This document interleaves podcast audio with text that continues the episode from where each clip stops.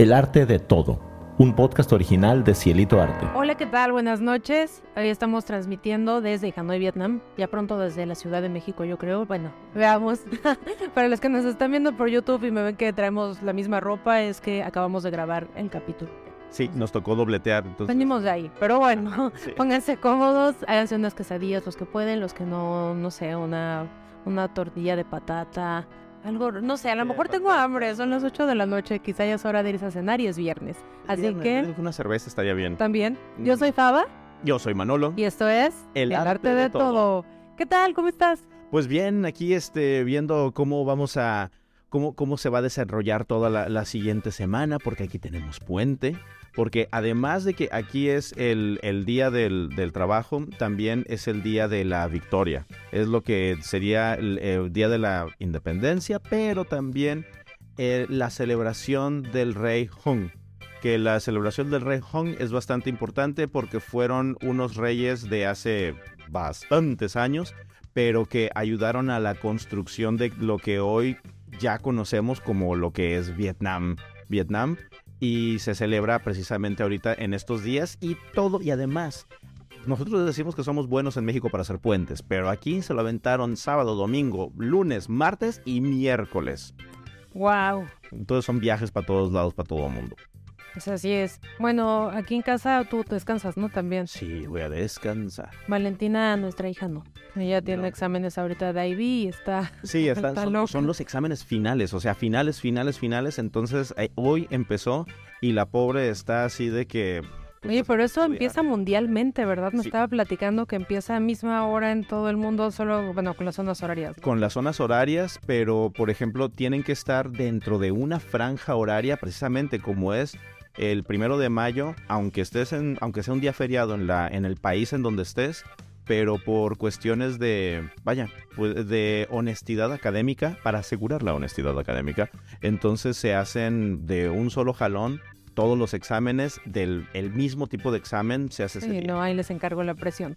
Pero bueno, yo estoy muy contenta. Estoy ya así como que contando los días para que llegue la graduación este primero de Valentina, ahorita en, en junio, y después nos vamos a México. Ay, sí. Vamos para América. Entonces, la verdad es que estoy súper contenta porque ya quiero comer muchas cosas, quiero este, visitar a mi familia, a mis amigos. Tiene una lista que no les cuento, es como de este tamaño, así de todas las cosas que vamos a visitar. La verdad es, es increíble porque sí, o sea, es, es como estar anticipando todo eso y es, es muy agradable de llegar y poder decir, ah, mira, ahora vamos para acá, ahora vamos para allá y no hay día desperdiciado. Así es, pero bueno, entre que son estas o son peras o son manzanas, lo que sí es que el jet lag es fregadorcito, ¿eh? Sí. Y a mí, por ejemplo, o sea, me deshidrata mucho, tengo que estar tomando agua, la ojera se me hace más grande que lo que la traigo ahorita. Mm. Este, eh, no, no, no, es un montón de cosas, pero para eso para yo eso, conozco un mago.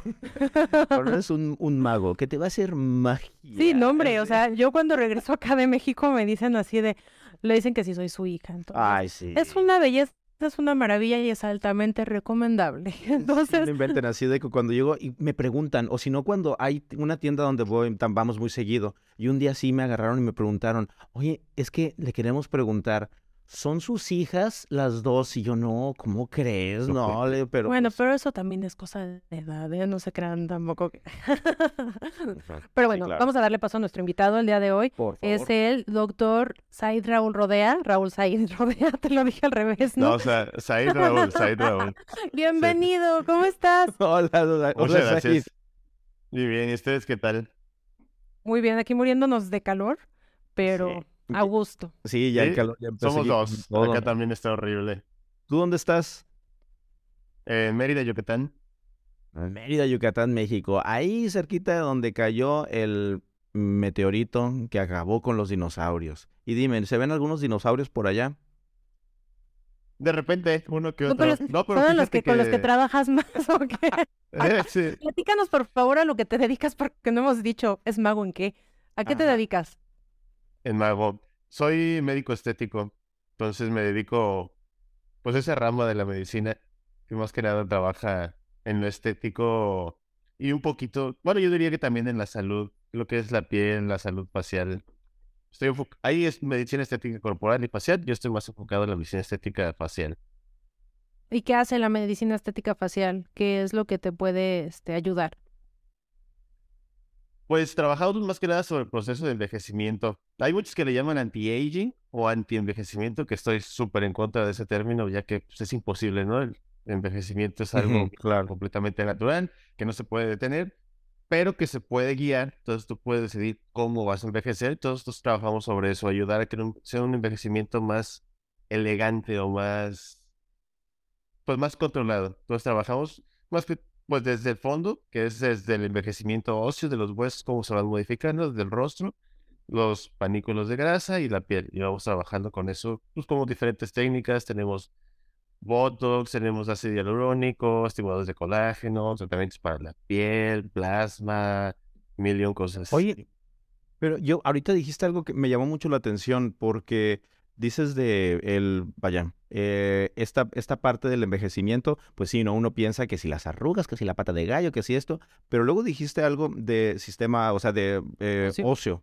O sea, pues es cierto, ¿no? O sea, nos cambia, nos cambia la cara a medida de que, o sea, vas creciendo y de repente dices, ah, pero ese es mi amigo el que no ve hace 20 años y tiene la cara completamente diferente. O sea, la nariz hasta el piso.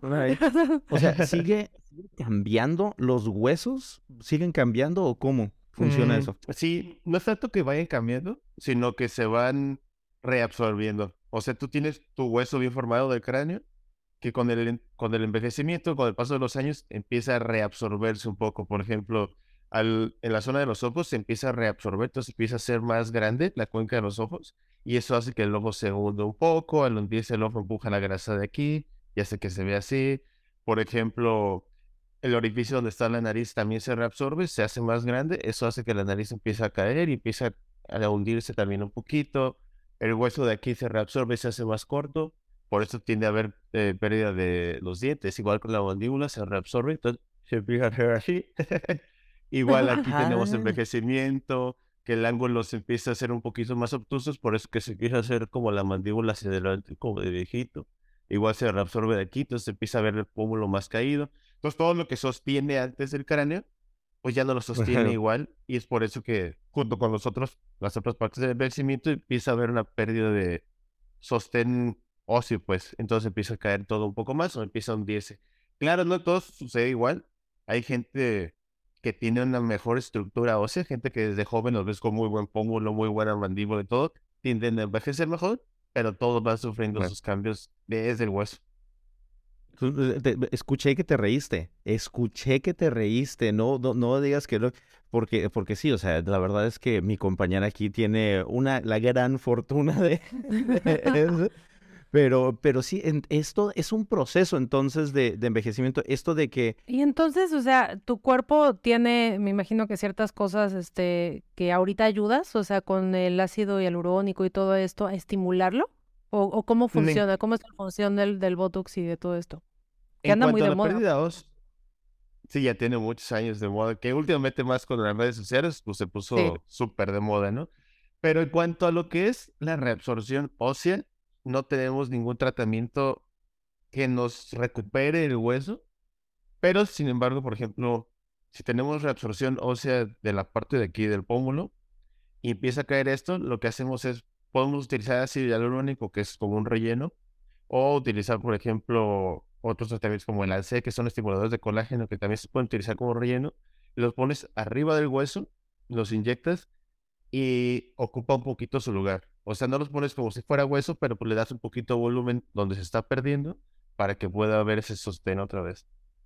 En cuanto al envejecimiento óseo, porque te digo, hay envejecimiento de ligamentos, envejecimiento de la piel, envejecimiento de los panículos de la grasa, pero en cuanto al hueso, intentas ayudarle a dar ese sostén que antes tenía. Por ahí, en esa particular parte, no puedes como hacer nuevo hueso.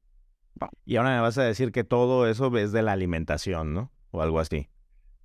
Ahí sí, no. O sea, todo está influenciado por tu estilo de vida. Como, si estoy adotado de buena genética, dile.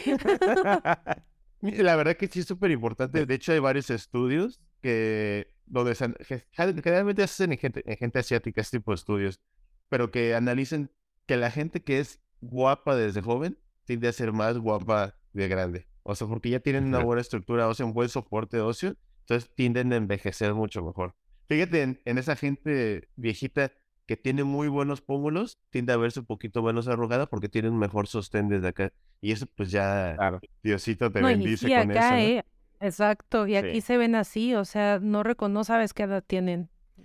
hoy, hoy fue, sí, e, es, cierto, aquí es, muy difícil, de repente ves a una persona y dices, bueno, pues a lo mejor tiene 30 y 50, no, 70, no, no, no, no, no latinas. Oye, ahorita que mencionabas lo de las redes sociales, pues encuentras mucha información diferente y también desinformación, ¿no? Yo el otro día estaba viendo que hablaban del ácido hialurónico y decía un doctor que es súper malo, que porque después de mucho tiempo él lo mencionaba en la nariz, por eso quiero que nos platiques un poco de esto, si es mito, si es realidad o qué pasa, ¿no?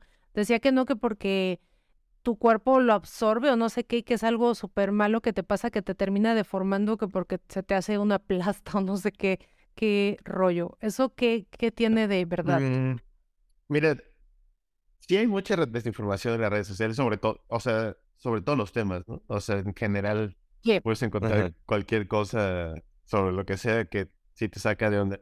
En cuanto a lo del ácido hialurónico, realmente el ácido hialurónico es una sustancia que todos tenemos en todo el cuerpo, que es normal tenerla. Y entonces la que utilizamos es una, pues preparada en laboratorio y todo para que se haga como un gel hay geles muy duros, geles muy suavecitos, hay unos que hidratan mucho, unos que hidratan poco, pero o sea, realmente es una sustancia que tú ya tienes. Entonces, así como se va reabsorbiendo tu ácido hialurónico normal, este ácido hialurónico que pones, pues también se va reabsorbiendo con el tiempo. Ya dependiendo, pues la marca, el tipo de ácido hialurónico, todo, y dónde se coloque, es cuánto va a tardar en reabsorberse. Si es verdad que no es un procedimiento permanente, o sea, que se tiende a reabsorber, siempre queda un poquito. Entonces, bueno, ya hay estudios que han demostrado que siempre hay un remanente, aunque sea pequeñito. Entonces, si con el paso de los años tú pones mucho, pues tiende a acumularse tantito, pero realmente eso va a depender muchísimo de tu médico. O sea, que lo que elige el producto adecuado y lo coloque de la manera que debe de ser. Y pues más que nada de eso. Entonces, sí depende mucho. O sea, que se te quede eso ahí porque ya lo tenías, ¿no? No, para nada, pues es ácido hialurónico. Algo que sí pasa mucho es cuando se utiliza demasiado o se utiliza cantidades muy grandes, al final de cuentas, un, relleno de ácido hialurónico es una jeringa de un mililitro, que es una, una cucharita, ¿no? O sea, es muy poquito. Pero si agregas, no sé, hay gente que utiliza en una sesión 10 mililitros, cosas así, que aunque no suena mucho, es un peso extra. Entonces, si lo haces muy seguido durante mucho tiempo, o sea, en cantidades innecesarias, pues es un peso extra que vas y vas y vas agregándole al final de cuentas a tus ligamentos y a tu piel. Ya son prostéticos. Yo, yo, quiero saber, porque no sé si, bueno, los que ya han escuchado o visto el podcast, este sabrán un poco de las referencias que yo utilizo. Hay una película de Adam Sandler en donde, ya sé cuál. uno, de, uno de sus amigos que le dice, hola, ¿qué tal? Y está tomándose algo y ni siquiera le atina al popote porque ya, perdió toda la sensibilidad. O sea, y dices que me estoy riendo o estoy llorando, pero ni siquiera se ve porque toda su cara es un cartón. ¿Puedes llegar a eso? O sea, digo, o sea, obviamente es una comedia ridícula, pero ¿puedes llegar a algo como eso? ¿O qué tendrías que hacer para llegar a ese punto de verdad de, de que tu cara se vuelva un cartón? Sé, sé, sé qué película es perfectamente. Recibo esa referencia. Híjole, cinco de cada diez pacientes dan esa referencia específica. No la había visto hasta que la escuché tantas veces que la vi. Muy buena película, por cierto. Pero, o sea, en cuanto a no poderte mover y así, eso sí sería con el Botox. El Botox limita el movimiento de los músculos. Entonces, y el Botox es dosis dependiente. Dependiendo cuánto te ponga, es cuánto va a limitar el músculo. Si utilizas de más, pues te puede llegar a limitar los músculos mucho, que sí puede alterar tu forma de sonreír o de hablar. Cuando ves, cuando lo usan mucho aquí, te queda así, la abre así para que no se arrugue y hablan así. Y era una ocasión experimentando, porque pues muchas veces hago eso, ¿no? Para ver una técnica nueva o algo por el estilo que no me convence, pues no lo puedo experimentar en mis pacientes, lo he hecho en mí. Y me coloqué acá, cuando iba empezando, para los músculos que bajan un poquito la, la comisura de la boca, lo relajas y ayuda a que levante puntito. Me puse, me puse mal y no podía abrir bien mi labio. Entonces, para comer, para comer una hamburguesa, literal lo que tenía que hacer era empujarme el labio con la hamburguesa para poder abrir y poder morder. Entonces sí, sí puede eh, pasar algo así. Mira que qué bueno que lo haces contigo, porque la verdad es que sería, a ver, señora Jiménez, venga para acá, ¿no? Y rájale, no, no, no. Oye, pero pues, pero pues tú estás muy joven, o sea, tú, tú y este, ¿a qué edad? O sea, sería recomendable que lo empieces. Sí, para allá iba yo, porque fíjate que, por ejemplo, yo veo unas fotos mías, yo desde muy pequeña tenía muy marcada eh, en la frente las arrugas, pero desde chiquita, o sea, no eran como, o sea, no sé por qué pasa eso. Y de hecho, Vale tiene también marcada, ¿no? Y pues ya luego veo unas fotos de a los 20 años o algo así y se me veían pero tres, ¿no? Así cuando levantaba la frente. Cuando yo empiezo a usar Botox, que no sé, tendrá que, pues bastante, algunos años. ¿Cuatro? Así unos cinco años o seis años. Sí. Pues la primera vez en México, así como seis o siete años. Este, no, pues ya, o sea, fue un cambio de verdad que yo no me conocía así, porque desde niña yo tenía eso en la frente, entonces no, no creo que sea directamente de edad. Y ahora, por ejemplo, o sea, que, que no es que lo use tampoco con la frecuencia que, que veo que recomiendan, que de repente es cada medio año, pero estoy hasta acá. Este, cuando voy a visitar al doctor, eh, me pone una vez al año y el año me dura. O sea, es así de verdad de que, bueno, de hecho, ahorita la vez que fui el año pasado me puso y teníamos tres años o cuatro que no me ponía y de verdad que no, o sea, notas ese cambio, no volvió a estar esa arruga como estaba a los 20. ¿Por qué? Mm. Mm, mira, en cuanto a la edad para ponerte todo eso, realmente es un detalle. El envejecimiento se puede decir o se dice que empieza a partir de los 25 años, pero depende de muchos factores. O sea, depende, uno, de tu genética y dos, de tu estilo de vida. O sea, si tú eres una persona que lleva trabajando, digamos, en el campo desde los 12, o sea, el sol te va a dañar la piel muchísimo, tú vas a tener envejecimiento acelerado. Que, o sea, acabo de mencionarlo, el sol es el principal causa de envejecimiento, ¿no? Bueno, el rayo sube. Entonces, la edad a la que debes de empezar con todo esto, no hay una edad específica, ya que esto depende de cada paciente. Como todo de la medicina, es dependiendo de tu paciente, es como lo vas a hacer. Pero a mí me gusta decir que la medicina estética no es nada más ponerte votos, no es nada más rejuvenecer, todo eso, también es cuidar de tu piel. Entonces puedes empezar desde los 15, no ponerte botox y rellenos, pero sí, pues empezar ya con esos cuidados estéticos, a lo mejor irte a hacer un facial o utilizar pues un skincare, utilizar tu protector solar y cosas así. El protector solar es súper importante, ¿verdad? Platícame por favor de eso, porque de verdad, este, yo me acuerdo mucho que un día me dijiste, aunque estés adentro de tu casa, tienes que usarlo. Y yo me quedé así como que, ¿por qué? O sea, sí, pues entra, ¿no? y mucha gente no utiliza. Sí, o sea, yo, mucha gente lo utiliza. Yo, aquí lo tengo, aquí lo tengo, aquí, esta es la evidencia. Llevo tres años con él, no, mentiras. no, o sea, le digo así las recomendaciones que tú das siempre y todo, pero por favor, dinos para los que no sepamos, o sea, qué tan importante es el protector. Es muy importante. Lo que pasa es 90% de tu envejecimiento va a estar causado por los rayos del sol, los rayos UV. Esto es lo que van a hacer es destruir tu colágeno, elastina, el ácido hialurónico. O sea, destruir o dañar todo lo que le da soporte y calidad a tu piel. Entonces, lo mejor que puedes hacer para cuidar tu piel es protegerte de ese daño, ¿no? Y algo también importante, como lo mencionas, que siempre se los digo, es que los rayos UV atraviesan hasta 4 metros de concreto. Entonces, tú estando dentro de tu casa, tú estando en el coche, donde sea, vas a recibir rayos UV. No en la misma cantidad, pero sigues recibiendo un daño. Entonces, si puedes protegerte de ese daño de la manera más sencilla del mundo, barata y, o sea, y accesible, que es un protector solar, pues ¿por qué no? no? Oye, a ver, entonces, Hanoi, Vietnam y también muchas veces Ciudad de México. De repente sales y está nublado, pero encapotado está el cielo. Y uno dice, ¿para qué me voy a poner yo el, el protector solar? ¿Y usted responde? Pues para que no te, sigas envejeciendo. Sí, te tienes que poner. ¿No te has dado cuenta que los mejores. Y aparte el cáncer, ¿no? De piel. Sí, sí, claro. O sea, ese es un tema pues súper importante. O sea, dejando aparte lo estético y lo bonito de cuidar tu piel, pues el cáncer de piel que es algo que sucede. Oye, y, luego que agarras, te lo pones y ya. Y luego, ¿qué pasa en el día? ¿Te lo tienes que volver a, retocar o qué cuántas horas dura el efecto? Mira, realmente siendo estrictos, se dice que tienes que retocarlo cada dos horas. O sea, no conozco absolutamente a nadie que haga eso. Así es, cada dos, hay artículos que dicen cada dos, cada cuatro horas. Yo les recomiendo a mí me gusta empezar de a poquito. Siempre es más fácil crearte un hábito si lo vas haciendo poco a poco, a que si les das una receta, ¿sabes qué? Cada cuatro horas cámbiatelo. Entonces, casi siempre les digo, pisa antes de salir a tu casa. Y luego, ya que te acostumbraste a hacerlo parte de tu vida, póntelo a las 12 otra vez.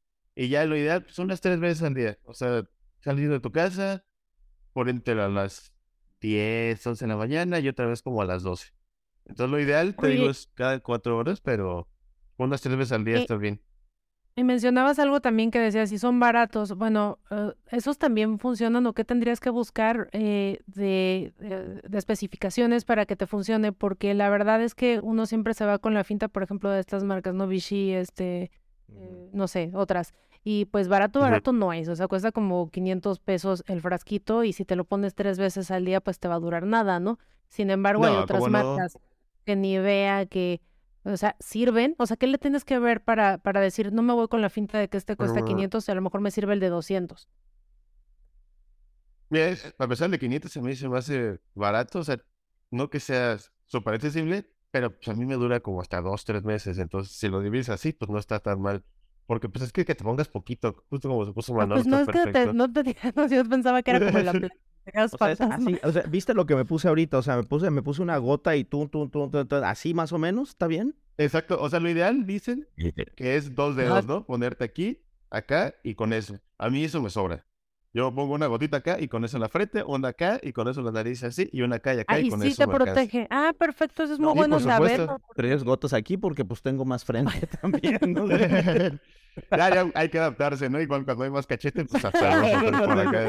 Ellos como a tus tamaños. Oye, y otra cosa que, que, me llama mucho la atención y me gustaría saber, ¿qué diferencia hay entre lo que tú haces y lo que es ya con intervención en un quirófano? O sea, una cirugía plástica o algo así. Pues precisamente eso. O sea, que lo que yo hago es mínimamente invasivo, por lo tanto no involucra cortar. O sea, no involucra un quirófano, no involucra Sí, anestesia puede ser tópica o bloqueos regionales, pero es eso, que no involucro cortar nada ni quitar nada o entrar en un quirófano. Es mínimamente invasivo, desde una agujita a lo más invasivo que puede ser, a lo mejor un hilo, que pues igual va por una aguja. Y de lo del bloqueador que me dijiste, lo ideal nada más es buscar que sea 50 SPF. Nada más. Excelente. Excelente. Y, y, por ejemplo, ¿en qué momento se recomendaría que, que, fuera alguien a un quirófano? O sea, ¿eso es decisión del paciente o por qué tú lo recomendarías? Mm, todo esto es decisión del paciente. Siempre les digo que me dicen, ¿qué necesito? Entonces, de necesitar nada, esto es de necesitarlo, siempre es una elección. Y en cuanto a quirófano, o sea, mucha gente, bueno, ya no tanto últimamente, pero antes por mucho tiempo estuvo peleada la medicina estética con la cirugía plástica porque se decía que queríamos robarnos a los pacientes o algo así, y ahora lo que vemos es que trabajamos de la mano. Entonces, lo que podamos hacer que sea mínimamente invasivo, se hace, y lo que ya no puedes hacer tú con medicina estética sin llegar a exagerar o ser muy invasivo con el paciente, vas a quirófano. Generalmente yo a lo que más refiero a mis pacientes en cuanto a lo facial es para los párpados. O sea, un párpado caído, no hay mejor cirugía, o sea, no hay mejor procedimiento que lo quirúrgico. Bueno, hay varios grados, ¿no? Pero pues hay cosas que pues, lo mejor es lo quirúrgico. Igual hay cierto tipo de labio que a lo mejor ya está un poco caído y en lugar de estar rellenando, intentando hacer muchas magias acá para levantarlo, pues hay una cirugía que se recorta aquí, se hace más cortito y se ve mejor. Entonces no es de pelearse, es trabajar como en equipo. Entonces, no es de una edad, es de necesidades. Dime. Y tú como médico, o sea, tú los asesoras y todo esto, pero si llega una persona y te dice, así regresando al tema de hace rato, ¿no? Que estaba muy lleno de Botox en la película y todo esto, si te dicen, no, es que yo quiero más, tú le dices, no, o sea, es que te sugiero que es esto por estética, y te piden más, o sea, si se los pones, aunque al final hay gente que sí le gusta que se vea muy fake. No, ahí es, ahí es criterio del médico completamente. Hay que ser, este, hay que tener criterio y hay que ser, pues, honestos en el sentido de sigue siendo paciente y sigue siendo salud. Y hay gente que lo ve más como un negocio, ¿no? Y sí me ha pasado, o sea, que llega mi paciente y ya tiene esos labios enormes y ni siquiera más. Y tú sabes que no se va a ver bien, pues no lo haces. Al final de cuentas sigue siendo tu carta de presentación. O sea, si alguien la ve y le dice, aunque ella se sienta muy bien, pero si la gente la ve y le dice, exacto, ves, ¿qué onda? ¿Qué te hiciste? Ah, fui con tal doctor. O sea, pues sí. vas a quedar mal, ¿no? Y justamente, justo ayer me pasó que tuve una pacientita. Claro, claro. 15 eh, años. Así llegó y su nariz, preciosa, su nariz derechita, chiquitita, finita, así. Nada más tenía su, punto un poquito caído. Y algo que quería hacerse a fuerza, que le quedara más levantada y todo. Sí podía quedar más linda, definitivamente. Pero pues sí, ¿sabes qué? O sea, para el cambio que es a los 15 años, todos le dije que no. El papá se fue muy contento, pero la niña pues ah. definitivamente no estaba feliz. No, el papá te debe haber adorado, ha de haber dicho, mira, ven, eso es lo que yo le decía. Yo me acuerdo de mi hija, de Valentina, en los 15 años, y es su tío. Oye, por favor, no, no, no, estás creciendo, o sea, y me pareció de verdad súper objetivo, súper bien, pero a ella no. Es que también hay, un código de ética, ¿no? O sea, donde uno, o sea, pues digo, tú como, como, como médico, pues tienes que, no es solamente por el negocio, o sea, también es que, le estás ayudando a, tus pacientes. Y además, como dices, de presentación. No, y que sabes que, que hay que tener en cuenta, sobre todo por esa edad, el componente psicológico. O sea, es lo que le decía a niña, digo, estás linda, tu nariz está bonita y todo. O sea, sí la puedo dejar mejor, pero estás muy chiquita, tienes que aprender a aceptarte como eres, aceptar, quererte como estás y todo, o sea, y saber que se puede mejorar y todo, pero tienes que, o sea, es la cuestión de la autoestima, trabajarla mucho, sobre todo en esas edades. Más que nada es el detalle. O sea, la cuestión de la autoestima. Porque así como si le corriges eso, que es un detalle mínimo, después se va a ver otro. Y después se va a ver otro. No, pues es que empieza una dismorfia corporal. no, no ha empezado ni siquiera a crear, no ha terminado de crecer, y entonces no va a verse nunca como en realidad es. No, y tenemos adultos que después llegan a los 60 años, 65 años, 70, y se quieren ver como si tuvieran treinta y tantos años. Y pues, pues no, o sea, tienen 60 años y está bien. O sea, el, el envejecimiento es algo, es algo natural, son procesos. Es parte de la Pero necesitamos, y pues se tiene que hacer con dignidad. Yo digo, eso es lo que yo pienso. Con dignidad hay que ir con mi primo. ah, no había dicho el lazo. ah, sí. Pero este, no, pero sí, de verdad me parece una forma muy, muy bonita porque yo me decían de repente a mis amigas, ¿no? Oye, ¿cómo, ¿cómo lo platicas abiertamente que te fuiste a poner este Botox, no? Yo así de, pues, ¿qué tiene? O sea, ¿en qué siglo vivimos? O sea, es una cosa padrísima que puedes hacer. Si hoy en día tenemos al alcance tantas cosas para cuidarnos, para sentirnos bien, para, para eso, ¿por qué no aprovecharlo? Exacto. O sea, es algo, o sea, si puedes hacerlo, hazlo. O sea, si te gusta, si tienes ganas, hazlo. Y de verdad, eh, te digo, o sea, ahorita tiene un año que no lo traigo, pues va disminuyendo el efecto, pero no veo para nada lo que veía en los 20. O sea, de verdad dices, algo pasó. O sea, de verdad, naturalmente algo también ayudó a mi cuerpo a que generara, que hiciera, no sé. Pero la verdad es que se los recomiendo ampliamente. Sí. Y pues bueno, viene la pregunta más importante. bueno, y dime, por favor, ¿tú en qué ves el arte en esto que haces? Fíjate, es un tema. Cuando me dijiste que iba a hacer la pregunta, se me hace complicado porque...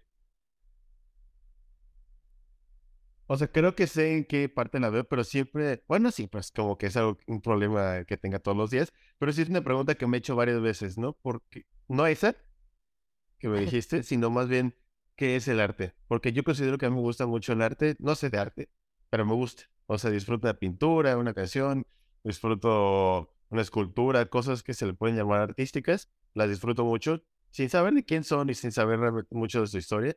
Pero siempre he tenido esa duda de realmente el arte que es. Entonces, antes de contestarles, yo quisiera que me respondieran ustedes, que son más los expertos en esta área. Se las voy a voltear. no sé si les han preguntado. Mira, porque yo he tenido esa duda entre qué es el arte. Si es el arte una expresión de un sentimiento tuyo, o sea, la manera en como tú plasmas algo que estás sintiendo o algo que estás queriendo comunicar, o por sí sola el arte expresa Ahí tienes tú la respuesta. El arte, por eso le pusimos al programa así, el arte de todo, porque nosotros genuinamente creemos que hay arte en todas las cosas, pero no, no enfocados hacia... Yo al principio cuando te iba a hacer esta pregunta, me vino algo inmediatamente a la mente. Me acordé de las esculturas, ¿no? Ah, de, de cuando empezaba este, la historia del arte antiguo, en Grecia, en Roma, ¿no? ¿Qué hacía? O sea, los grandes, Miguel Ángel, no se tallaba, ¿no? Un pedazo de mármol y lo dejaba de una forma muy bella estéticamente. Yo me acordé de eso, pero aterrizándolo más a lo que tú me dices, o sea, el arte se encuentra, yo creo que en todo, absolutamente en lo que tú encuentres algo que para ti dé una emoción o esté expresando algo, lo que sea, bueno o malo, porque hay cosas que vemos y decimos, ay, para mí eso es una porquería, sí, pero te está dando algo, nos hace, nos hace sentir, nos hace este, imaginar, nos hace eh, contemplar, yo creo que hasta hay arte hasta en hacer unos tacos, ¿no? ¿Por qué? Pues porque hay sabores, hay colores, este, eh, estás interactuando, hay ese gusto, esa complicidad. Creo que para mí vendría por ahí. Sí, yo creo que el, el arte es, eh, la verdad no me acuerdo en dónde lo escuché, pero fue hace poco, en donde decían, el arte es en verdad todo aquello que hace que la vida valga, que, que, que, valga la pena de, de, de, trabajar, que valga la, que hace que la vida valga. Eso, todo, todo eso es arte. Como a Churchill le dijeron, oye, pero es que cuando estaba en la, en la guerra, en la, creo que era la Primera Guerra Mundial, y él se puso a resguardar los museos y hacer cosas así para resguardar los museos y le decían, oye, pero nos están atacando, o sea, estamos teniendo problemas serios y tú te estás preocupando por el arte de los museos y él, y él contestó algo, una frase que me encanta, es que si no protegemos eso, ¿para qué estamos peleando?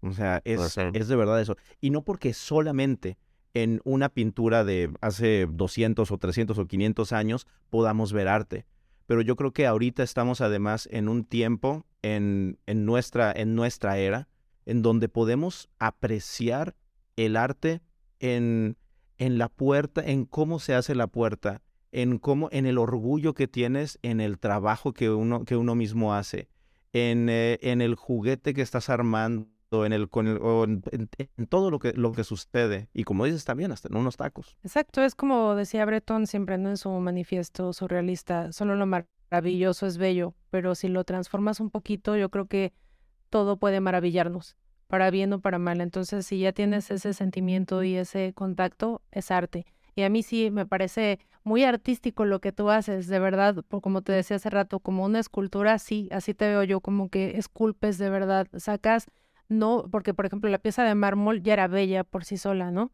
Entonces nosotros somos así, somos bellos ya por lo que somos y como somos. Pero si tú puedes tener en tus manos esas herramientas para moldearnos un poquito y ayudarnos a que cuando nos veamos en un espejo nos sintamos mejor, creo que ahí es de verdad donde se transmite todo. Pero la pregunta es para ti. Eh, ya me ayudaron bastante. Este, trampa, profe. Pues mira, es, es un detalle bueno, al menos que lo veo yo, que lo estuve analizando cuando me dijiste, porque decir que la medicina estética nada más que es un arte, creo que caería en el hecho de que pues cada quien lo puede hacer como guste para desarrollar o expresar lo que quiera. Y no, o sea, realmente tienes bases anatomofisiológicas sobre las que debe trabajar y tienes técnicas que debes utilizar para preservar lo que hay. No es nada más lo que tú creas que está bien o que se ve bien. O sea, como, bueno, yo pensaría que el arte es algo así. O sea, lo que, como tú quieras expresar lo que tú quieras de la manera que tú quieras, por el medio que tú quieras. Y aquí no, tenemos que, o sea, realmente utilizar técnicas y bases para que no pase de lo que es normal. No porque tú creas que es tu arte. Ay, para mí mi arte va a ser que quiera nariz hasta acá. Y no está bien.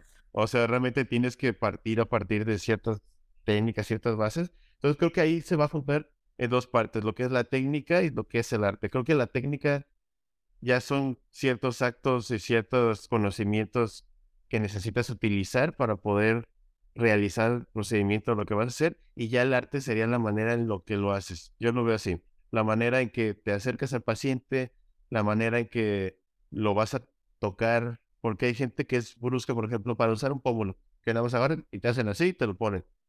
El arte yo creo que está en la manera en que lo haces, ¿no? O sea, cómo tocas a tu paciente, cómo le hablas, cómo le explicas todo, la manera en que sostienes la jeringa, qué tan despacio lo haces, qué tan bonito.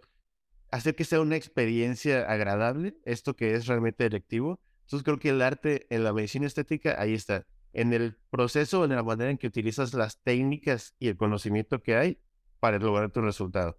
O sea, hacerlo, por ejemplo, labios, que es algo que se me hace muy algo muy artístico de la medicina estética, ya que tenemos mil y técnicas. Bueno, hay como 45 registradas actualmente, pero bueno, hay labios, hay muchas maneras de hacerlo, pero siempre se dice en todos los congresos todo que es un arte que vas desarrollando porque requiere mucho tu manejo del tejido y la manera en que lo haces para lograr un resultado bonito. Entonces sí es algo que voy desarrollando que al principio mis labios es algo que me perturbaba mucho, que no quedan feos, pero no quedan tan bonitos como yo quisiera. Entonces vas desarrollando ese arte, la manera en que lo haces, cómo vas entrando, con qué delicadeza vas inyectando. Entonces creo que en cuanto a la medicina estética, el arte no está tanto en el resultado, sino en el proceso. Wow, eso me de verdad me, encantó. creo que es una, una respuesta bellísima. Porque es eso, ¿no? O sea, dices, como dices, tengo que partir desde los parámetros que humanamente, eh, éticamente, o sea, son funcionales para mi paciente, además por cuestiones de salud, pero toda esa ese el, el, trato, o sea, el cómo tocas a alguien, el cómo lo tomas. Todo el camino. sí, todo el camino, de verdad. Increíble. Muchas gracias. Pues te agradecemos mucho que nos hayas acompañado este, en este episodio. Fue muy enriquecedor. Creo que muchas personas van a salir de las dudas. Eh, ¿Nos puedes dar tus redes, por favor? También van a estar... este Sí, van a estar en las notas de, todo pero, esto. Pero ¿cuál es tu sitio? Sí, claro, en Instagram o en, Facebook me pueden encontrar como Doctor Said Raúl Rodea. Ah, ok. Está fácil. Doctor Said, Raúl, Rodea. No al revés. Así es. Raúl Rodea. a ver si te lo aprendes, ¿no? Pues muchas gracias por acompañarnos. Pues un gusto. Espero que nos veamos pronto. Nos veremos muy pronto. Muchas gracias. Adiós. Adiós. Ay, perdón, no, no, yo estoy, yo estoy despidiendo. Estamos todavía, no, sí, también ya nos vamos. Este, por favor, no olviden seguirnos, eh, compartir y pues nos encuentran en todas las, todas las plataformas. Todas las plataformas están disponibles desde Apple Podcast, Stitcher, Spotify, Google Podcast, en todos, en todos estamos, ahí estamos de metiches. En YouTube también. Acuérdense, muy importante, suscríbanse, notificaciones, comenten, envíenselo al grupo de WhatsApp, a todos esos, envíenlo. De verdad, es algo, de verdad, se los agradecemos muchísimo. Y ya para mayor información de todo lo que tenemos en este caprichoso mundo del arte, está en www.cielitoarte.com. Y hasta la próxima. Adiós. Porque en todo siempre se encuentra arte. Recuérdenlo.